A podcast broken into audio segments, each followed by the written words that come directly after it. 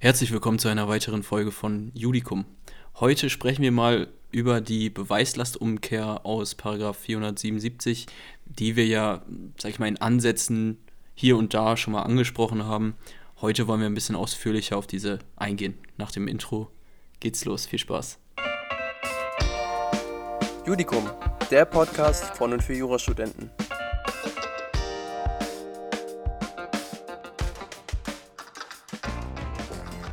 Kurz bevor wir zum Sachverhalt kommen, in welchem Rechtsgebiet befinden wir uns? Ah, hast du doch noch an mich gedacht. Ja. Ja, wir befinden uns heute im Kaufrecht.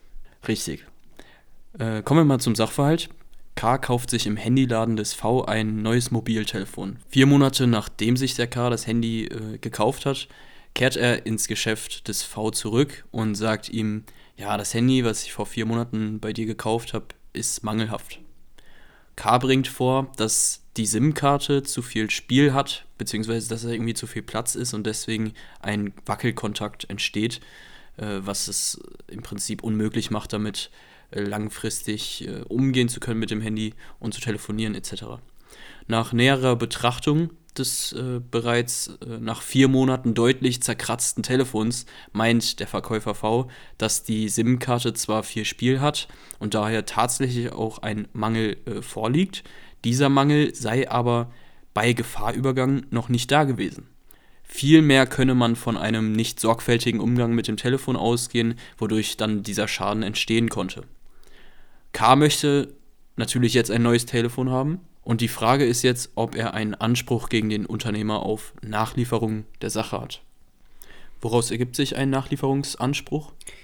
Nachlieferung bzw. Nacherfüllung steht ja grundsätzlich in 439 BGB, den wir auch schon in etlichen Episoden mal angesprochen haben. Da wir uns natürlich im Kaufrecht befinden, müssen wir davor nochmal auf den 437 Nummer 1 eingehen, der sozusagen sagt, ja, wenn ihr euch im Kaufrecht befindet, das heißt nach Gefahrübergang, dann ist der 439 anwendbar. Genau. Also K, der möchte ja gerne ein neues Telefon haben und deshalb prüfen wir jetzt hier die Nacherfüllung. Vorausgesetzt wird erstmal ein normaler Kaufvertrag aus 433 BGB und unzweifelhaft ist ja zwischen dem Käufer hier und dem Verkäufer ein Kaufvertrag über das entsprechende Handy abgeschlossen worden. Darüber müssen wir jetzt auch nicht lang und breit reden. Aber lag ein Sachmangel vor, beziehungsweise lag ein Sachmangel bei Gefahrübergang vor. Ein Sachmangel bemisst sich ja erstmal aus 434 BGB und ähm, Kurz zur Definition, weißt du, was ein Sachmangel ist?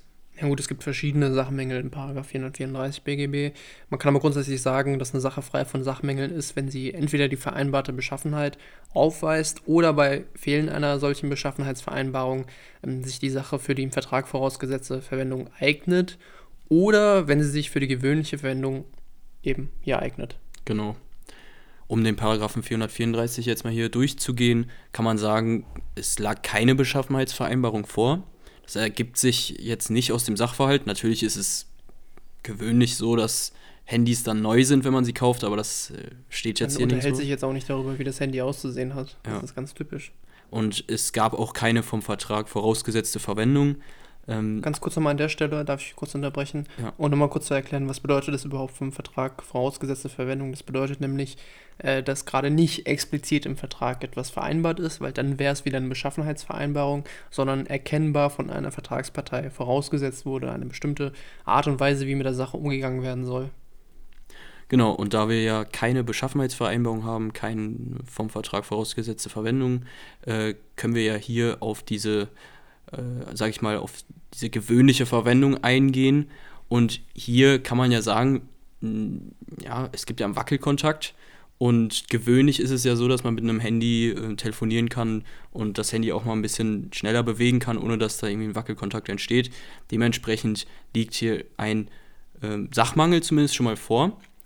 Ob dieser Mangel dann bei Gefahrübergang vorlag, kann ja nicht genau geklärt werden. Daher müssen wir schauen, wer hier die Beweispflicht hat. Und eigentlich muss der Käufer einer Sache ja normalerweise beweisen, dass ein Mangel bereits bei Gefahrübergang gemäß 446 Satz 1 BGB vorlag.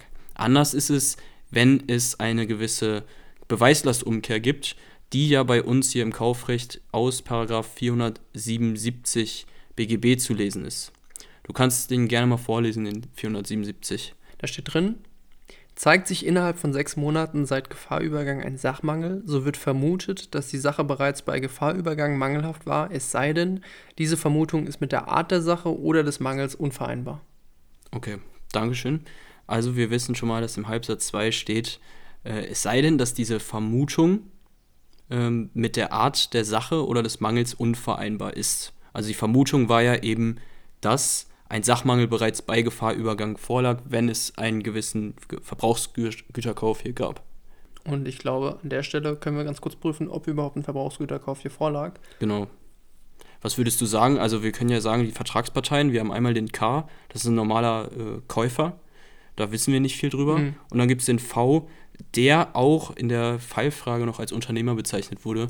Ja, dann ist natürlich ein leichtes Spiel. Also genau. das ergibt sich aus Paragraphen 13 und 14 BGB. 13, was ein Verbraucher ist, 14, was ein Unternehmer ist. Ähm, muss man da jetzt was groß was zu sagen? Nee, man sollte, glaube ich, nur kurz zitieren, woraus sich ja. das ergibt, also 13 und 14 BGB, und somit dann sagen, dass die äh, Paragraphen 474 folgende anwendbar sind, also dass ein Verbrauchsgüterkauf vorliegt. Und wie wir gerade schon gesagt haben, K ist hier privater Käufer und der V ist ein Unternehmer und hat das Handy auch in Ausübung seines Gewerbes verkauft. Jetzt müssen wir natürlich ganz kurz noch anprüfen, ob dieser Mangel sich auch innerhalb der ersten sechs Monate ergeben hat, gezeigt hat. Und ja. ich würde mal sagen, das kann man auch relativ schnell sagen, ja, der kam mir nach vier Monaten wieder, hast du vorhin gesagt, ähm, nach vier Monaten nach Kauf, hat gesagt, hier habe ich einen Mangel. Damit ist grundsätzlich der Paragraph 477 erfüllt, die Beweislastumkehr daraus. Genau, und das würde ja erstmal zum Ergebnis haben, dass hier der Verkäufer sozusagen begründen muss, warum ein Mangel nicht bei Gefahrübergang vorlag. Das ist natürlich sehr gut für den Verbraucher. Ähm, der kann halt schnell dann wieder eine neue Sache fordern. Und genau diese Beweislastumkehr, also genau diese Vermutung, die kann eben hier widerlegt werden, wenn eben das Ganze mit Art der Sache oder des Mangels unvereinbar ist.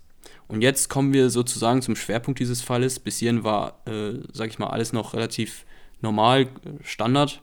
Äh, jetzt müssen wir schauen, ob nicht doch ein Mangel vorliegt, bei dem eine solche Vermutung mit der Art des Mangels gar nicht vereinbar ist. Und hierzu kann man ja sagen, das Handy wies bereits deutliche Kratzspuren auf. Das haben wir noch gar nicht äh, hier angesprochen, wurde aber im Sachverhalt gesagt. Und man kann durchaus davon ausgehen, dass der K das Handy nicht ordnungsgemäß verwendet hat.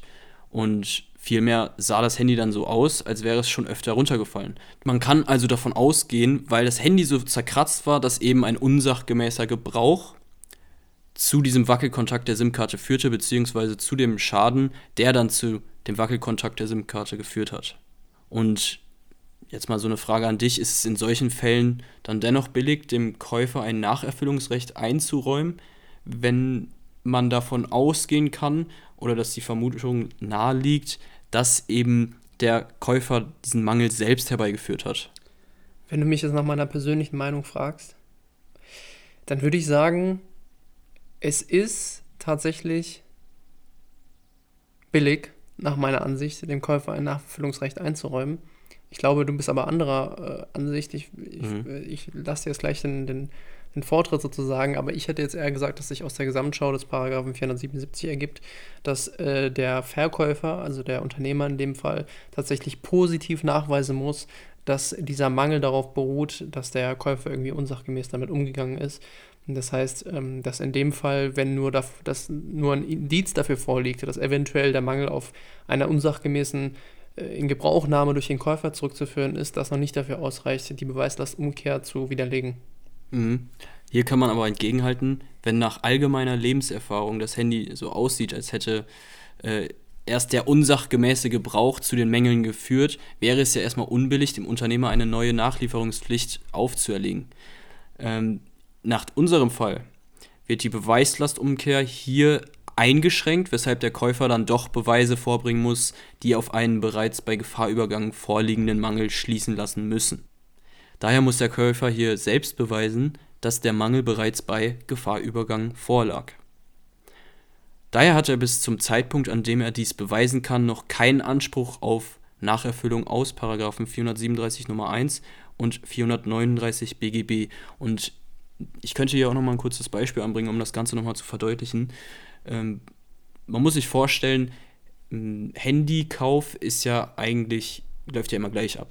Und wenn ich mir jetzt nach sechs Monaten, wenn mir das Handy aus der Hand fällt und dann, sage ich mal, der Bildschirm ähm, verliert die Verbindung zu, dem, zu der rest, restlichen Technik und dann sage ich, ja, ähm, das Handy ist mir runtergefallen, aber es war mein Verschulden eigentlich. Also ich weiß, dass es mein Verschulden war. Ich gehe dann aber trotzdem zum Handyladen hin und kann alles dann, ähm, sage ich mal, kann ich das Handy wieder zurückgeben und er gibt mir das Geld wieder, beziehungsweise ich bekomme ein neues Handy. Äh, das wäre dann schon ein bisschen unbillig, wenn der Schaden eigentlich auf meinem eigenen Fehlverhalten beruht. Weil davon abgesehen, dass du gerade von sechs Monaten gesprochen hast und das natürlich dann zu lang gewesen wäre, ähm, ist es natürlich problematisch an diesem Fall zu bewerten, weil es natürlich relativ abstrakt von dir genau. beschrieben war. Ne? Ja. Also äh, man muss sich auch gut vor Augen halten können, was bedeutet das überhaupt, dass die SIM-Karte sehr viel Spiel hatte. Man muss auch einen, vielleicht einen Sachverständigen hinzuziehen, der dir vielleicht sagen kann, ja, das passiert nicht einfach so, dass ein neues Handy verkauft wird, wo die SIM-Karte viel Spiel drin hat, sondern das ist typischerweise schon ein, eine Folge daraus, dass das Handy fallen gelassen wurde ja. und so weiter. Das heißt, aus dem Aspekt, äh, glaube ich, kannst du mich schon überzeugen. Äh, man darf aber trotzdem natürlich bei dieser ganzen Argumentation nie die hohe Stellung von Verbrauchern im deutschen Recht vernachlässigen, gerade auch im EU-Recht durch die Verbrauchsgüterkaufsrichtlinie, die ja immer und immer wieder als Argument in irgendwelchen Meinungsstreits angeführt wird. Darunter übrigens auch der Streit äh, beim Paragraph 477, ob tatsächlich ein Mangel äh, dargelegt werden muss vom Verbraucher oder ob schon ein Einzeichen eines Mangels ausreicht. Das wollen wir an der Stelle jetzt aber nicht vertiefen. Deswegen, ja, überzeugst du mich. Okay, vielen Dank. Kommen wir mal zum Fazit. Also, wie du schon gesagt hast, äh, die Beweislastumkehr ist ein verbraucherschützendes Element. Ähm, man darf aber diesen Schutz nicht zu, sag ich mal, uferlos dastehen lassen, weil die Unternehmer ja auch irgendwo ein gewisses einen gewissen wirtschaftlichen Schutz benötigen. Daher ist der Paragraph 477 Halbsatz 2 auch irgendwo gut für den Unternehmer, weil keine uferlose Mängelgewährleistung hier vorgesehen sein soll. Habe ich persönlich übrigens noch nie verwendet, diesen Halbsatz in einer Klausur oder in einem Gutachten oder ähnlichem. Das ist auch der Grund, warum wir das heute mal angesprochen haben. Ich fand es eigentlich auch relativ interessant. Ja. Und ja, das war es auch schon wieder für diese Woche. Bewertet uns gerne bei Apple Podcasts und wir hören uns nächste Woche. Ciao.